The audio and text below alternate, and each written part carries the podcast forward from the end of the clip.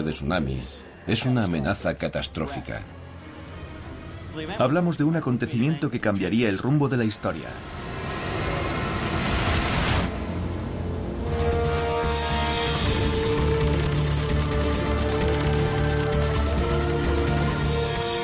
Tierra de catástrofes. Tsunami.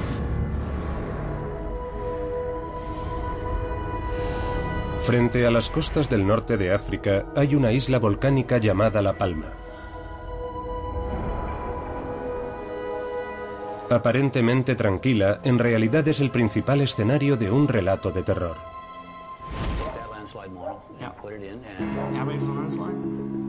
Sus autores son Stephen Ward y Simon Day. Ambos prevén que algún día un monstruo emergerá del agua frente a sus costas.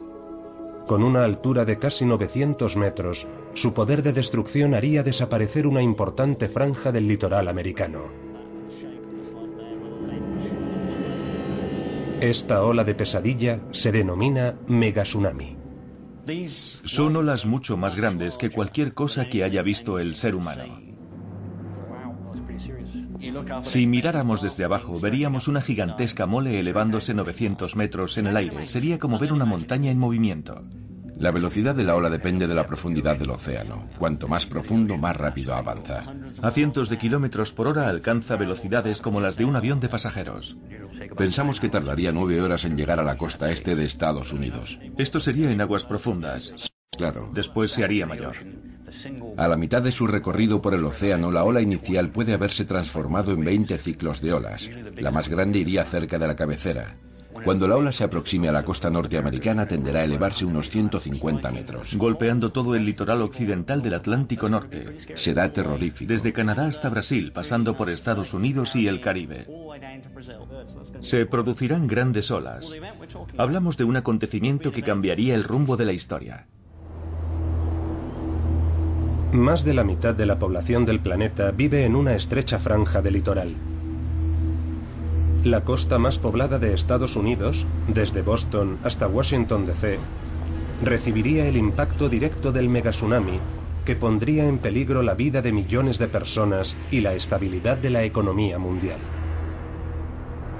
Si un megatsunami golpea la ciudad de Nueva York, hará tambalearse la economía más importante de Estados Unidos, una de las más importantes del planeta, y la bolsa de valores más grande del mundo. La situación extrema que plantean Day y Ward es difícil de creer, pero ellos sostienen que la amenaza es real y han revelado una batería de pruebas reunidas en remotos lugares del mundo. Coral fosilizado, descubrimientos abisales, crípticos indicios en cuevas, marcas en la Tierra que apoyan su argumento y conforman una catástrofe apocalíptica sin precedentes en la historia.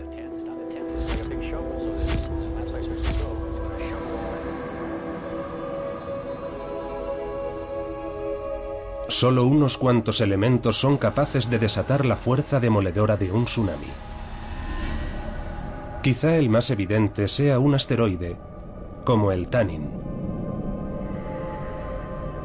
Hace más de dos millones de años impactó en la Tierra frente a la costa de Chile.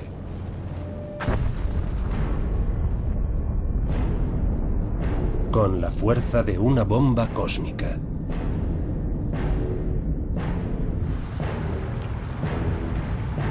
La explosión levantó una columna de agua de unos 3 kilómetros de altura y generó un tren de olas que destrozaron California, Hawái, Japón y Australia. Ningún ser humano ha presenciado nada parecido al fenómeno de El Tanin.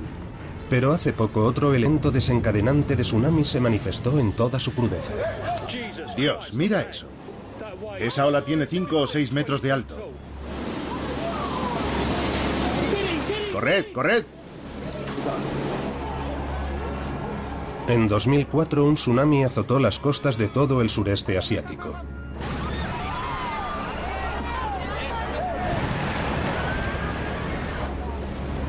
Más de un cuarto de millón de personas perdieron la vida en cuestión de horas.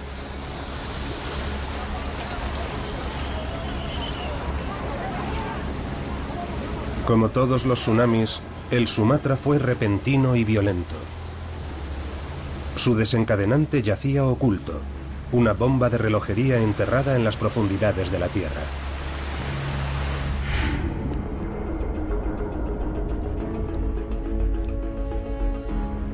La corteza terrestre está formada por unas 12 placas tectónicas dispuestas como las piezas de un puzzle.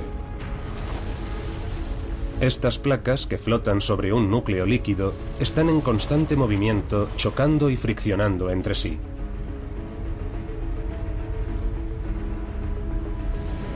El origen del tsunami Sumatra estuvo en el punto de fricción entre la placa indostánica y la placa de Birmania.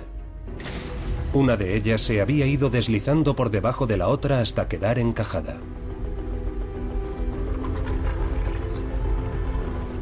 Lo que sucede es que la presión se va acumulando poco a poco. La placa quiere avanzar pero está atascada y al cabo de 200 años dice basta y toda la tensión acumulada se libera de golpe. Al soltarse las placas, una se hundió y la otra se elevó bruscamente. La energía liberada fue 23.000 veces superior a la de la bomba atómica lanzada sobre Nagasaki. La ola inicial tenía cientos de kilómetros de longitud, siguiendo la fractura del suelo oceánico. Al tocar tierra, estuvo rompiendo y retrocediendo y volviendo a romper durante horas con una fuerza letal.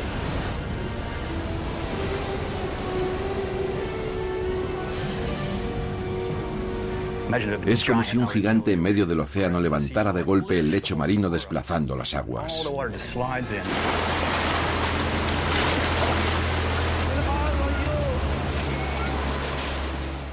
Van tan cargadas de material, rocas, arena, escombros, vehículos, que las víctimas reciben un golpe tras otro hasta morir.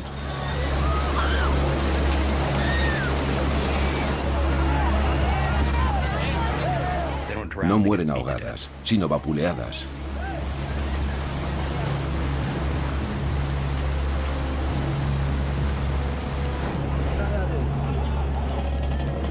El tsunami de 2004 fue devastador, pero en teoría los tsunamis son capaces de originar tragedias aún mayores. El tsunami al que nos referimos será mucho más grande que el Sumatra.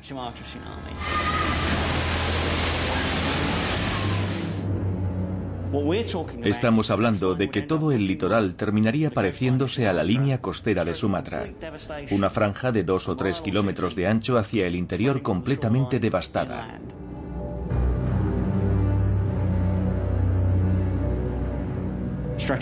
Y afectaría a toda la costa americana, Canadá, Estados Unidos, el Caribe, Brasil, y posiblemente suceda lo mismo al otro lado, en el norte de África y Europa.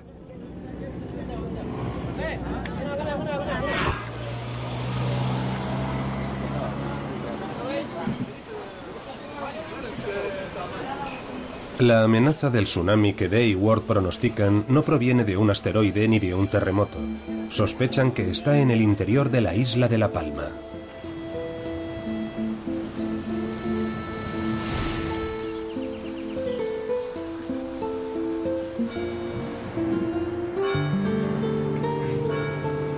La Palma es la imagen de la tranquilidad. Menos de 100.000 personas viven en ella, repartidas en aldeas y pueblos recoletos con un paisaje espectacular de fondo. Sin embargo, la belleza de La Palma esconde un gran peligro. El tercio meridional de la isla está dominado por un antiguo volcán, Cumbre Vieja. No tiene el típico aspecto de un volcán, no forma un gran cono, sino una larga cresta salpicada de chimeneas y cráteres.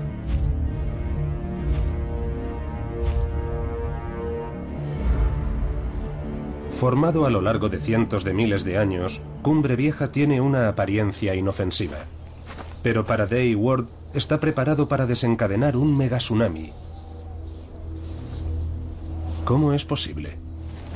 ¿Un volcán es capaz de desatar una fuerza oceánica tan letal? Nuestra hipótesis es que Cumbre Vieja puede producir un tsunami gigantesco si la ladera del volcán se desprende y se hunde en el mar. El posible desencadenante del tsunami es una gigantesca mole de roca de aproximadamente 24 kilómetros de largo, otros 24 de ancho y 3 de espesor, y aunque parece un bloque inmutable, si se desprendiera, caería a gran velocidad. A velocidad máxima, ese bloque podría recorrer entre 50 y 100 metros por segundo, la velocidad de un tren expreso. Según Day Ward, el colapso de Cumbre Vieja iría precedido de varias semanas de violenta actividad. Las fumarolas a lo largo de la cresta expulsarían columnas de ceniza que oscurecerían el cielo. La lava empezaría a fluir por las fisuras y descendería a gran velocidad por las empinadas laderas hasta un mar candente. Incendios infernales arrasarían los bosques dejando la ladera calcinada. Movimientos sísmicos sacudirían un terreno antes sólido, destruyendo aldeas y pueblos. Entonces, muy lentamente al principio, no menos de 500 kilómetros cúbicos de isla empezarían a desprenderse, originando una ola. Una auténtica cordillera de agua que se elevará más de 900 metros en el aire. En cuestión de minutos, las Islas Canarias quedarán destruidas en su mayor parte. Una hora después, el megatsunami generado devastará algunas partes del norte de África y de Europa. Y antes de que termine el día, monstruosas olas llegarán a América del Norte, el Caribe y América del Sur. Cuesta imaginar que una isla volcánica pueda desencadenar un megatsunami. Asteroides, sí. Seísmos submarinos lo hemos visto. Pero muchos dudan de que un pedazo tan grande de cumbre vieja pueda precipitarse al mar tan bruscamente. ¿Es posible semejante desastre?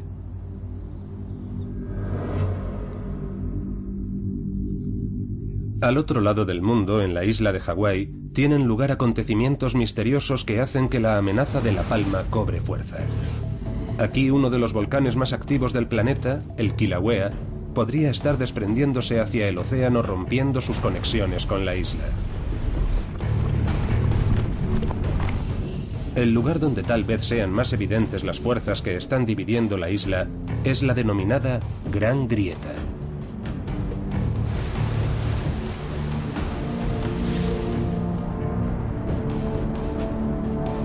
Tiene casi 13 kilómetros de largo, 15 metros de ancho y 16 metros de profundidad. Muchos piensan que esta herida presagia la llegada del desastre. Investigadores como Mike Poland vigilan el Kilauea con ojo experto. A diferencia del volcán Cumbre Vieja, este está sometido a una atenta observación y existe una buena razón para ello.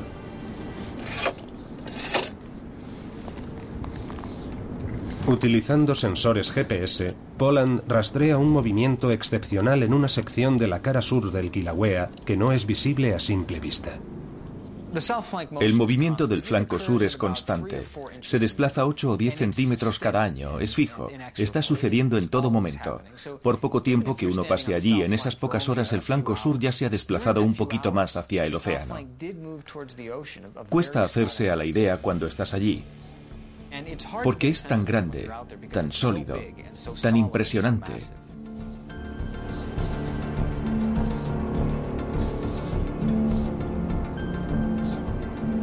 El desplazamiento de la ladera sur es constante, como las manecillas de un reloj. Pero no hace mucho, los científicos descubrieron que laderas como la del Kilauea y la del Cumbre Vieja pueden moverse de repente y con rapidez. En noviembre de 2000 se produjo el primer caso reconocido de lo que llamamos terremoto lento o silencioso. Y fue cuando todo el flanco sur del Kilauea se desplazó de golpe entre 3 y 5 centímetros hacia el océano, con sacudidas constantes durante 24 o 36 horas. Hablamos de toda la ladera de una montaña, esos son millones de toneladas de roca moviéndose a un tiempo hacia el océano. Eso es la velocidad de un cohete, una velocidad extrema.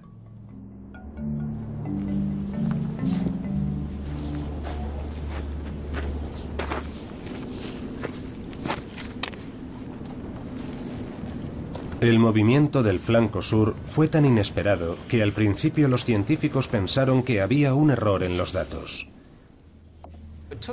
Tardamos algún tiempo en darnos cuenta de que este movimiento había tenido lugar, era real. Costó un tiempo reconocer que algo así había ocurrido. Nunca se había documentado algo parecido en ningún volcán. Siete días a la semana, 24 horas al día, el Kilauea es vigilado mediante un complejo sistema automatizado de sensores.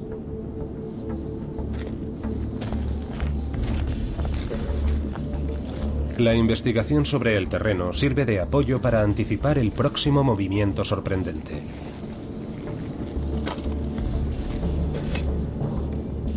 Es difícil saber si la ladera sur del Kilauea va a ser uno de esos derrumbamientos catastróficos o simplemente se irá deslizando poco a poco como hace ahora.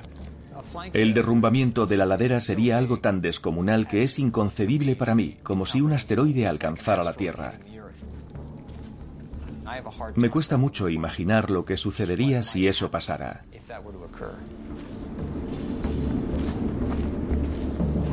Por mucho que cueste imaginarlo, existen indicios de que en el pasado ya hubo derrumbamientos de laderas en Hawái que desencadenaron olas monstruosas. Hay que saber dónde mirar.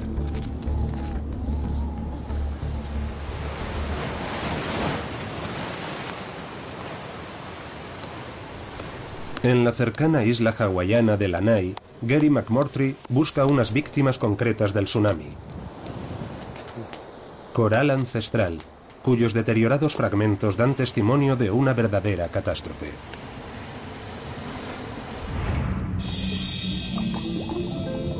Los arrecifes de coral bordean las islas de Hawái como las joyas de una corona.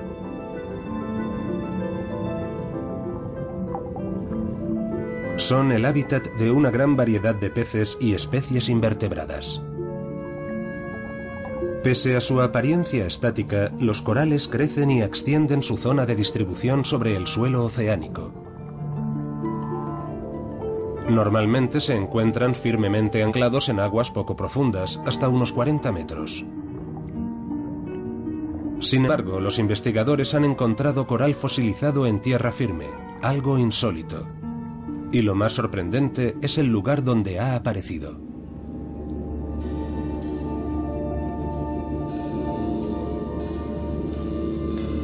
En la isla de Lanai, muy lejos de la costa, en laderas de montañas, a más de 300 metros sobre el nivel del mar, se han encontrado arrecifes de coral. Cómo han llegado aquí es un misterio. Lo más misterioso de estos depósitos concretos de los que hablamos en Hawái es que sean tan increíblemente largos. No son depósitos pequeños.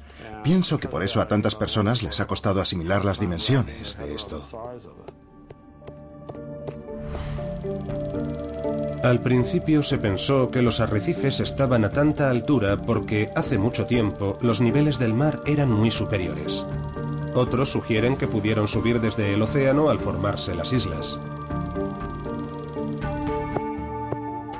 McMurtry sospecha que hay otro culpable y señala una reveladora pista. El coral no está intacto, sino gravemente deformado, como si hubiera sido lanzado hasta aquí. Son medio terrestres, medio marinos. Una especie de mezcla.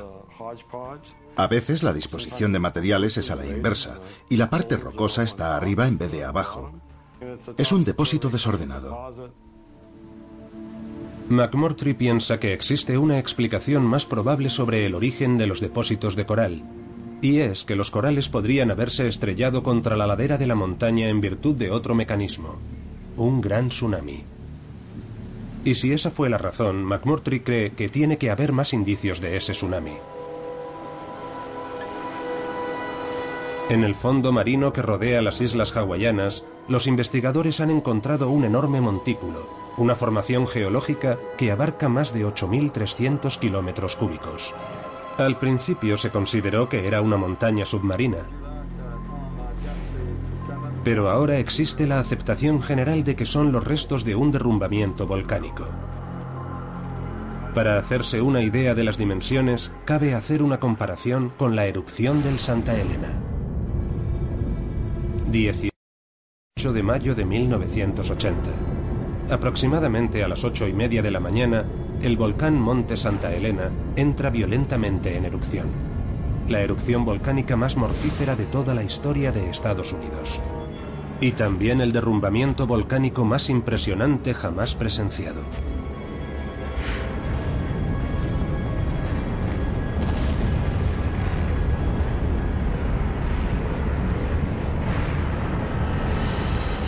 El desprendimiento fue enorme, pero el de la costa de Hawái fue 400 veces más grande. Esto es el derrumbamiento en sí y luego la ola inicial, una ola gigantesca que golpea la costa oeste de la isla y un gran fragmento de la isla de Hawái se hunde en el mar. Simulaciones informáticas sobre el desplome revelan que debió de desencadenar varios tsunamis consecutivos que inundaron las islas hawaianas. El derrumbamiento ha sido bautizado como Alika 2 y McMurtry sospecha que arrancó de cuajo arrecifes enteros del suelo oceánico y los estrelló contra las montañas. Esto de aquí es la lava. Vemos que prácticamente se ha desplazado hasta aquí. Estos tsunamis barrieron la playa por completo. Me refiero a toda la composición de la playa. Y lo que vemos aquí es todo eso. La arena, toda la arena que había en la costa, las piedrecitas, las rocas, las cabezas de coral. Todo eso salió disparado hacia tierra firme. Los arrecifes de coral fueron barridos por completo. Fueron olas potentes, muy potentes. Si el Alica 2 fue el causante de estos depósitos de coral, McMurtry sabe que hay un hecho definitivo que lo demostraría. La antigüedad del desprendimiento debería corresponderse con la edad de los depósitos de coral. Para datar el derrumbe, McMurtry ha medido la cantidad de detritos marinos que se han ido acumulando en el depósito submarino durante milenios. Es igual que cuando se acumula el polvo sobre un viejo piano. Puedes calcular el tiempo que lleva ahí ese piano en función de la capa de polvo que tiene encima. Lo mismo se puede hacer con estos grandes desprendimientos. En su laboratorio, McMurtry prepara las piezas de coral fosilizado para la datación. Para ello hay que pesarlas, limpiarlas y desmenuzarlas. Cuando McMurtry comparó fechas, encontró lo que estaba buscando. La fecha de la Lica 2 y la de muchos de los depósitos de coral coincidían.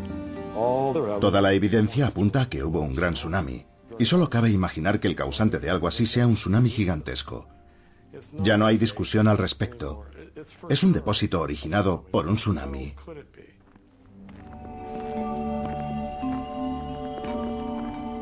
Ahora ya está claro para investigadores como McMurtry que los volcanes pueden desencadenar tsunamis. Y los científicos siguen buscando en Hawái el rastro de antiguos tsunamis. McMurtry piensa que ha llegado el momento de tomar más en serio el riesgo de desprendimiento de una ladera volcánica como el que entraña La Palma.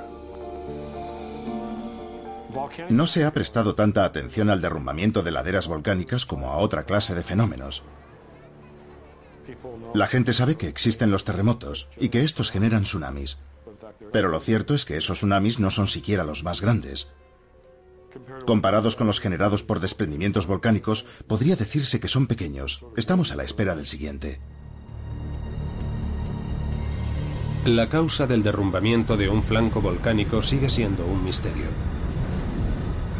Tal vez sea la propia fuerza de gravedad la que hace que se desprenda la masa rocosa al completo, o el magma al penetrar en todas las grietas y fisuras haciendo caer todo el flanco. Buscando pruebas, los investigadores se aventuran por donde muy pocos lo han hecho antes, el corazón de los volcanes.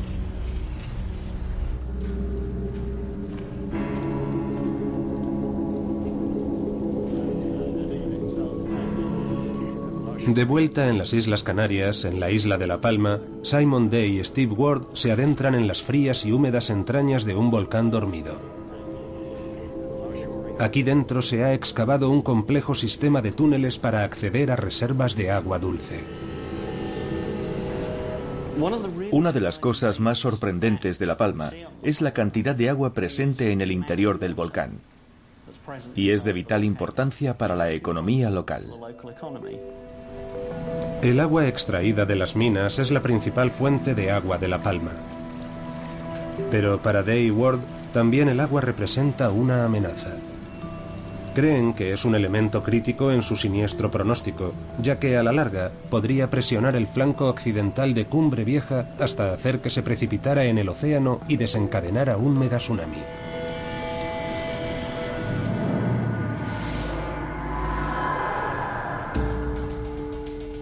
Cumbre Vieja está saturado de agua. En la cima, el agua queda cubierta por gruesas capas de ceniza y roca. Las láminas de lava, llamadas diques, captan el agua de los laterales dejándola literalmente atrapada. Esta agua atrapada podría actuar como una bomba en una futura erupción. El agua llega de la superficie filtrándose por estas rocas hasta este nivel. Intenta buscar una salida a través de las rocas, pero no puede porque se encuentra con esta clase de piedra. Este es uno de los diques, y penetra en el volcán. Estos diques en el interior del volcán atrapan el agua que corre entre ellos. Entonces se produce otra erupción y sube más magma. Asciende por el nuevo dique y está a una temperatura altísima de más de mil grados centígrados. Por tanto, hace hervir el agua. Si ésta pudiera escapar, simplemente se transformaría en vapor al calentarse. Pero está atrapada entre los diques.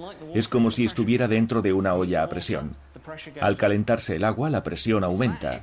Y ese exceso de presión empujando las rocas a ambos lados, pensamos que será la causa de que finalmente se desplome la ladera del volcán en alguna erupción futura. Es un material muy poroso, hay un montón de agua contenida ahí. Dayward sospechan que el agua sometida a tanta presión podría ser la gota que colme el vaso en Cumbre Vieja, el último empujón. Y es que este volcán podría estar dando señales de que se está fracturando en dirección al mar. En 1949, a lo largo de más de 36 días, Cumbre Vieja entró violentamente en erupción. Se abrieron cráteres en su superficie y coladas de lava se derramaron en el mar. Además, fuertes terremotos sacudieron el sur de la isla. Uno de los últimos cráteres abiertos posiblemente sea el más espectacular, Hoyo Negro.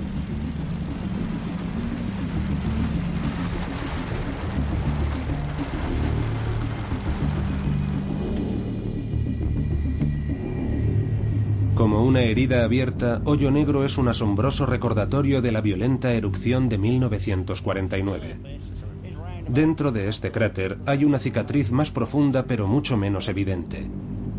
La ladera occidental se ha hundido perceptiblemente en el mar. Si miramos hacia allá, vemos esa capa de ceniza amarilla con una franja negra en medio. Esa franja negra se prolonga a lo largo de la pared del acantilado y luego desciende un metro y medio hacia el oeste. La cara occidental de Cumbre Vieja parece haberse despegado de la isla.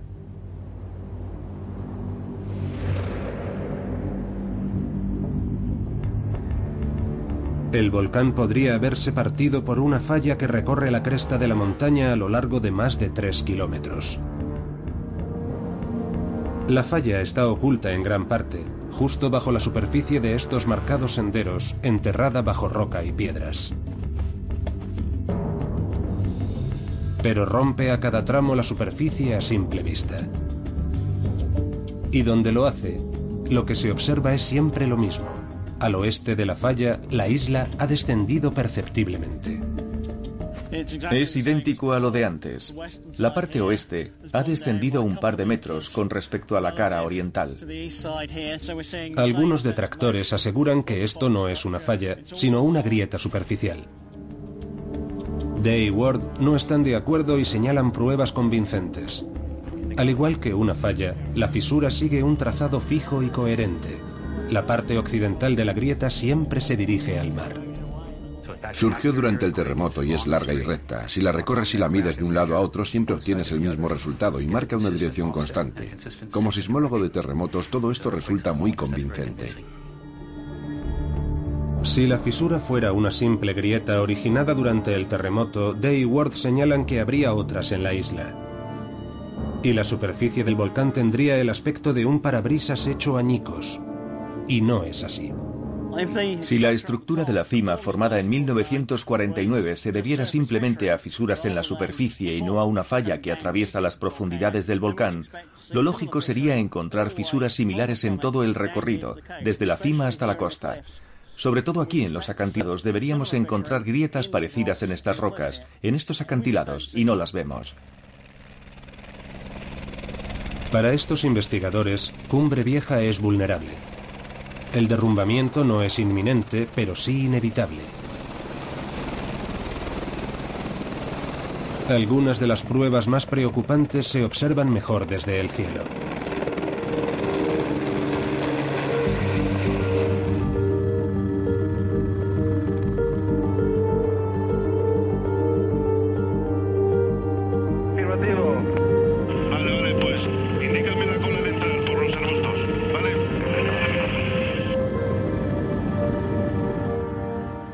De su historia, la isla de La Palma ha sido escenario de bruscos cambios.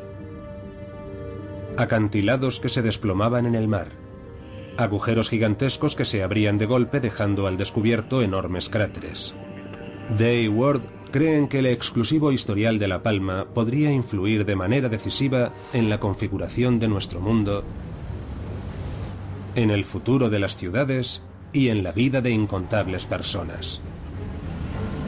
El origen de su trágico pronóstico se remonta mucho tiempo atrás.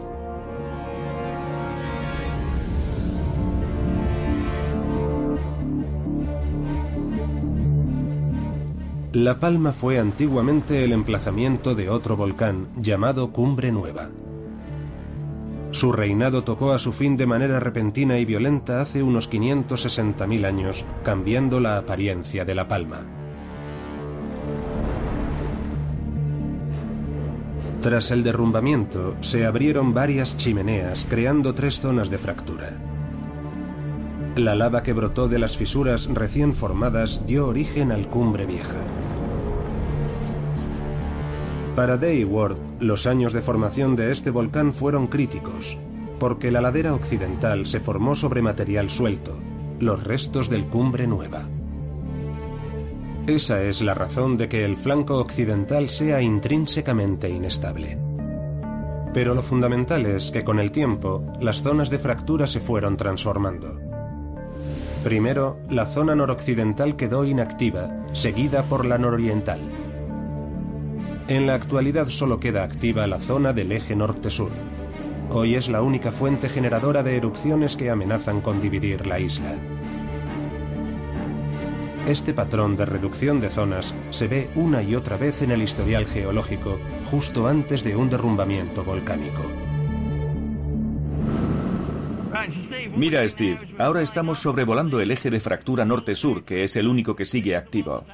Lo que estamos viendo son los cráteres de Gedei, Hoyo Negro, Nambroque, todos definiendo esta línea norte-sur de chimeneas que han ido abriéndose en el volcán en dirección norte en los últimos miles de años. Y todo ello forma parte de esta transformación del volcán. Este cambio de configuración parece indicar que hay un colapso en ciernes.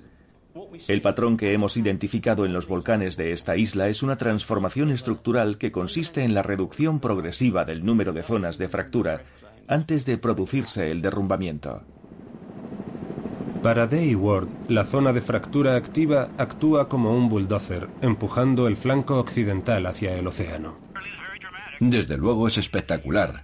Tantos años representando el modelo en el ordenador y ahora verlo en la vida real es fantástico. Ahí está. Precioso, precioso.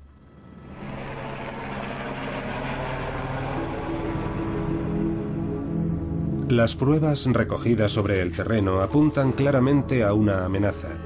En alguna erupción futura, Cumbre Vieja podría sufrir un drástico descenso. Y si eso ocurre, el flanco oeste se desprenderá y caerá al mar. ¿Pero eso podría desencadenar un megatsunami capaz de destar las costas de medio mundo? ¿Cómo se puede calcular el impacto de una ola que nadie ha visto nunca?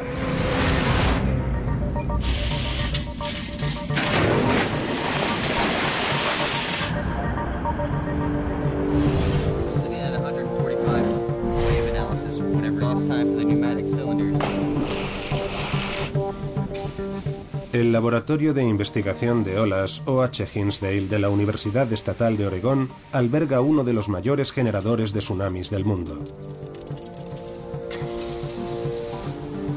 Expertos en tsunamis como Hermann Fritz acuden aquí para ver lo nunca visto.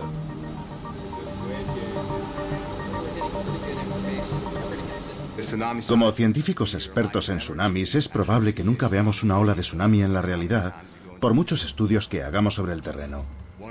Lo máximo que podemos acercarnos es hacer un experimento a gran escala en el laboratorio, tratar de reproducir algunas de las circunstancias para poder ver esas olas de tsunami a una escala menor en el laboratorio. Derrumbamiento en 15 segundos.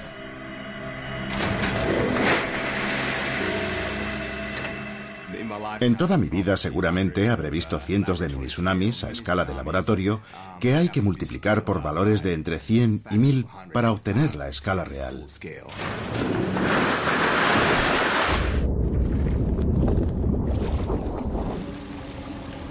Como parte de su trabajo, Fritz investiga a qué distancia puede llegar un tsunami conservando su fuerza letal.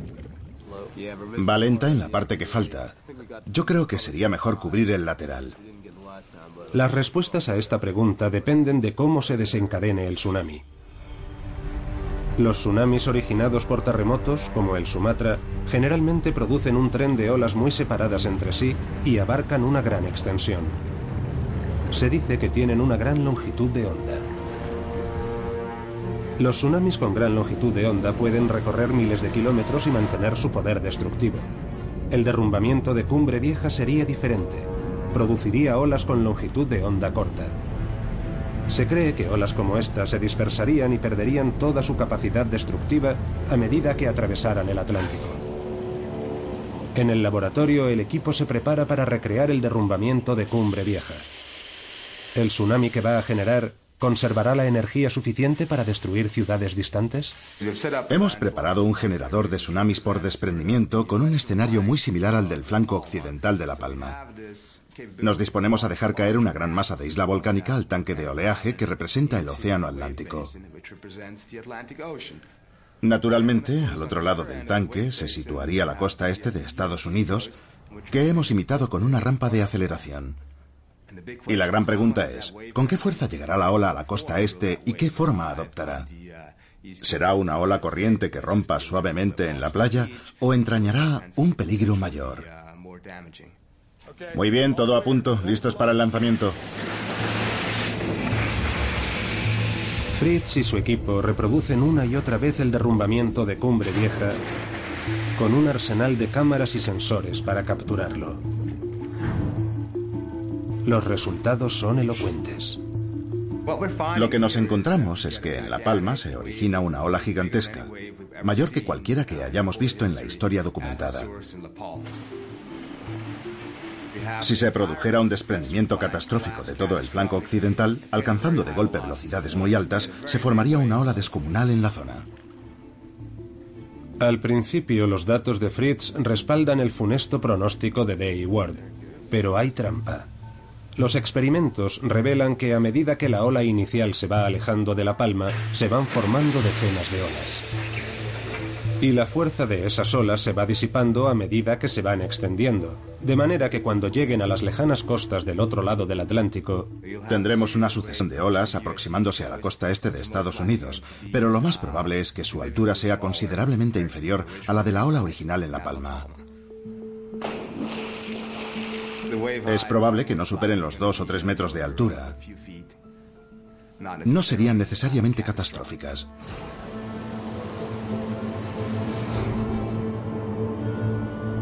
El potencial desastre de Cumbre Vieja tendría consecuencias terribles para las islas, poniendo en peligro la vida de decenas de miles de personas.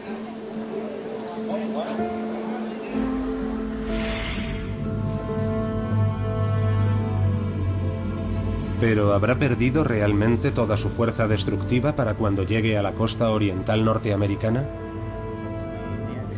Simon Day y Steve Ward no lo creen piensan que sus modelos informáticos sobre situaciones extremas son precisos. Mira, 30, 40 metros al llegar a la costa del Caribe. Sostienen que los modelos probados en el tanque de oleaje son muy valiosos, pero que no pueden equipararse a la complejidad de factores que analiza el ordenador. Yo hago simulaciones físicas, lo que significa que utilizo las leyes de la física hasta donde las domino. Gravedad, fricción, viento, resistencia del viento. Metes todo eso en el ordenador y lo pones a trabajar. A lo largo de los años hemos recibido muchas críticas por nuestro trabajo. Pero mientras el volumen sea el que decimos y se produzcan las velocidades que decimos, yo seguiré mis 13. La confianza expresada por Day Ward no es gratuita. Están convencidos de que su modelo predice con exactitud un futuro tsunami porque ha reproducido con éxito acontecimientos del pasado. El 13 de marzo de 1888, en Papúa Nueva Guinea, el volcán de la isla de Ritter entró en erupción violentamente. Cerca de dos kilómetros cúbicos de ladera cayeron al mar, en lo que supuso el mayor desprendimiento documentado en la historia.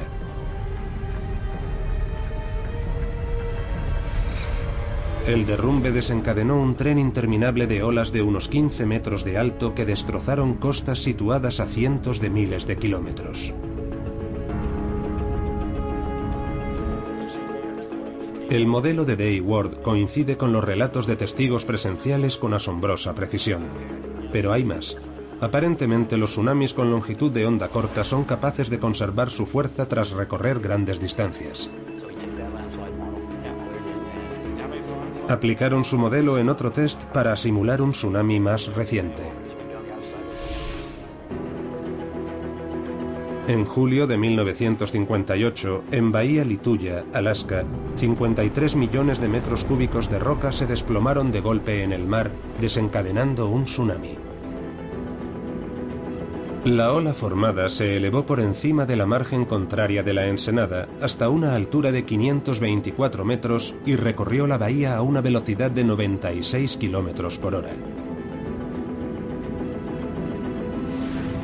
El modelo de Day Ward también reproduce este fenómeno con precisión.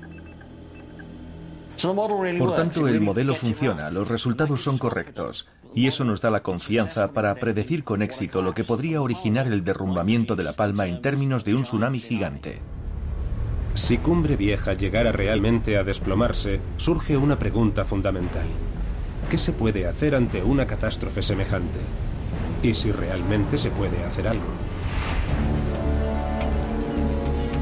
En Estados Unidos, las autoridades locales son las encargadas de planificar la acción frente a catástrofes naturales. En la ciudad de Nueva York, las alarmas sobre una catástrofe empezarían a sonar aquí, la Oficina de Gestión de Emergencias, también conocida como el centro neurálgico de la ciudad. El equipo de vigilancia es nuestro cuerpo de observación permanente. Vigila las conexiones electrónicas en la ciudad, con el exterior y con el resto del mundo, todos los días, las 24 horas. Nos pagan por pensar en las peores situaciones posibles y planificar las medidas a adoptar. En la Oficina de Gestión de Emergencias, el personal de primera intervención vigila toda clase de amenazas letales, ataques terroristas, revueltas y también catástrofes naturales, como terremotos, tormentas y tornados. Todo eso está en su radar. Conteste, el cruce, no el segundo cruce. De momento no hay daños. Dada la geografía de la ciudad, los peligros derivados del mar también pueden ser mortales. La ciudad de Nueva York está habitada por 8,4 millones de personas que viven en algo menos de 800 kilómetros cuadrados. Tenemos tres islas y una península situadas unos 15 metros sobre el mar. Estamos expuestos. Este escenario de tsunami es una amenaza catastrófica para la ciudad de Nueva York. Las probabilidades son escasas, pero las consecuencias serían tremendas. Por tanto, hay que pensar en ello y hacer previsiones. Tenemos un problema. Si Cumbre Vieja entrara en erupción y los terremotos sacudieran la isla, la alcaldía de Nueva York y los responsables de la actuación ante emergencias se enfrentarían a una difícil decisión la de si deben poner en marcha la evacuación de la población y en qué momento. Los residentes de zonas deprimidas, como extensas franjas de Brooklyn, Queens y Bajo Manhattan, serían los más expuestos a las olas asesinas. Poner a salvo a tanta población podría llevar 18 horas. Si las autoridades esperan a que se desencadene el tsunami, la evacuación se convertiría en una carrera contrarreloj, porque en tan solo nueve horas esa ola atravesaría todo el Atlántico y podría golpear la costa antes de que muchos se hubieran puesto a salvo. Por otra parte, si se diera la orden de evacuación demasiado pronto y la erupción del Cumbre Vieja finalmente no causara un derrumbamiento, el coste económico de la falsa alarma sería descomunal.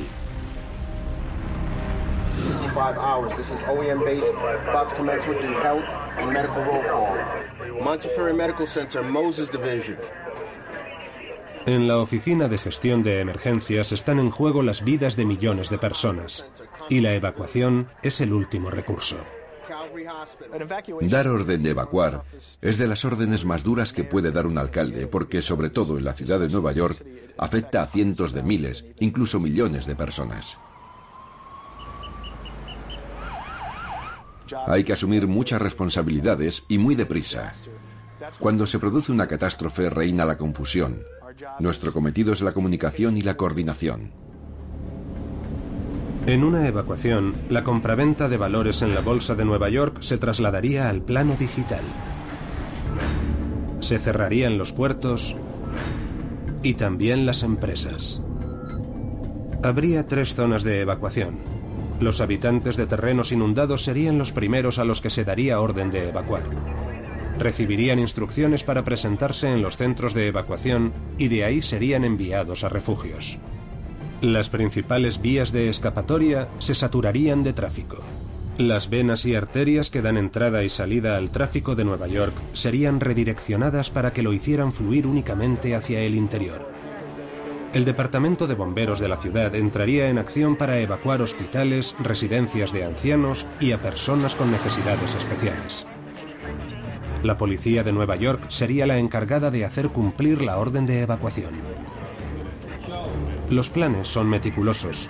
El éxito dependería de su ejecución. Y persiste una duda. ¿Cuántas personas quedarían atrás? ¿Cuántas sobrevivirían a un megatsunami?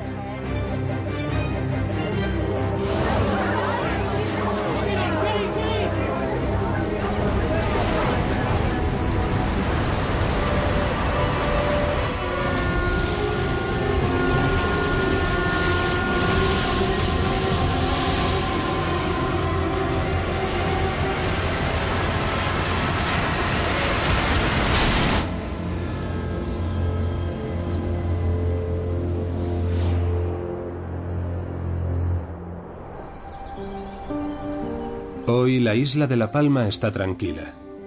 El volcán descansa. El terreno es firme. Pero incluso ahora tiene mucho que decir. Los investigadores empiezan a admitir que volcanes aparentemente inmutables se mueven y que cuando lo hacen tienen la capacidad de cambiar el mundo.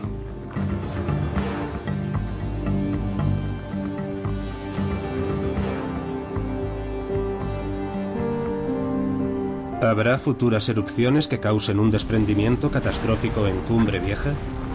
Day y Ward nos previenen tanto contra los alarmistas como contra quienes descartan por completo la amenaza. La pregunta decisiva, desde luego, sería cuándo se va a producir el derrumbamiento, cuándo ese tsunami gigantesco que nosotros pronosticamos golpeará todo el Atlántico Norte. Y no tenemos la respuesta. Habrá que vigilar atentamente el volcán durante esas erupciones futuras. La Palma es solo una de las numerosas islas volcánicas que hay en el mundo, y aunque esté en los primeros puestos de la lista, no es la única.